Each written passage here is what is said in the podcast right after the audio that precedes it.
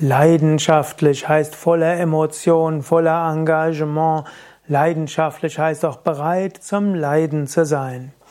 In einem engeren Sinn ist natürlich leidenschaftlich etwas, was auf sexuellem Gebiet ist, aber du kannst auch leidenschaftlich gerne meditieren, du kannst leidenschaftlich dich einsetzen für die Umwelt, du kannst ein leidenschaftlicher Yogalehrer und Sprecher sein. Man könnte sagen, es gibt zwei Weisen, Spiritualität zu leben. Das eine ist eher die gelassene Spiritualität, das zweite ist die leidenschaftliche Spiritualität.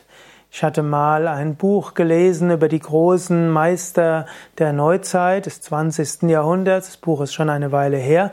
Und dort hat er gesagt, man kann die spirituellen Lehrer in zweite Kategorien einteilen. Die Hot und Cold.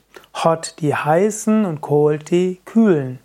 Hot sind dann die leidenschaftlichen, die enthusiastischen, wo es darum geht, auch Grenzen niederzureißen und das Ganze mit Konsequenz zu machen. Hot. Und es gibt die eher cool, cool, die das Ganze eher ruhig und gelassen angehen.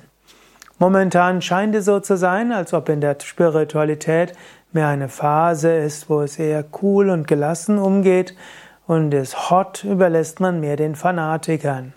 Ob das so richtig ist, ist eine andere Frage. Vielleicht braucht es auch mehr leidenschaftliches Engagement für authentische und auch respektvolle, tolerante Spiritualität.